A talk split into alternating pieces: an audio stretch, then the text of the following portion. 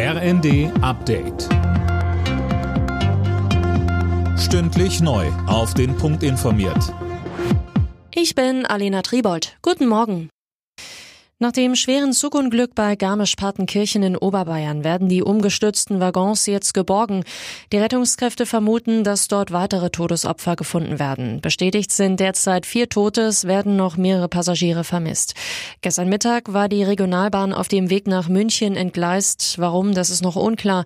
Bahnchef Lutz sprach den Angehörigen sein Mitgefühl aus. Die Bilder, die wir alle sehen, sind schrecklich, machen einem tief betroffen und pat sprachlos und ähm, meine Gedanken, unsere Gedanken sind bei den Opfern und ihren Hinterbliebenen, bei den Verletzten.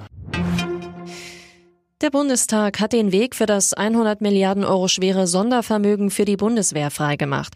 Die Abgeordneten stimmten mit deutlicher Mehrheit für das Vorhaben, ebenso wie für die Grundgesetzänderung, mit der das Sondervermögen umgesetzt werden kann.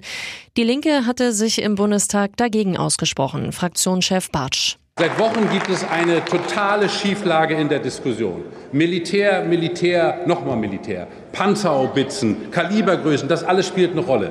Ich bitte Sie alle um mehr Nachdenklichkeit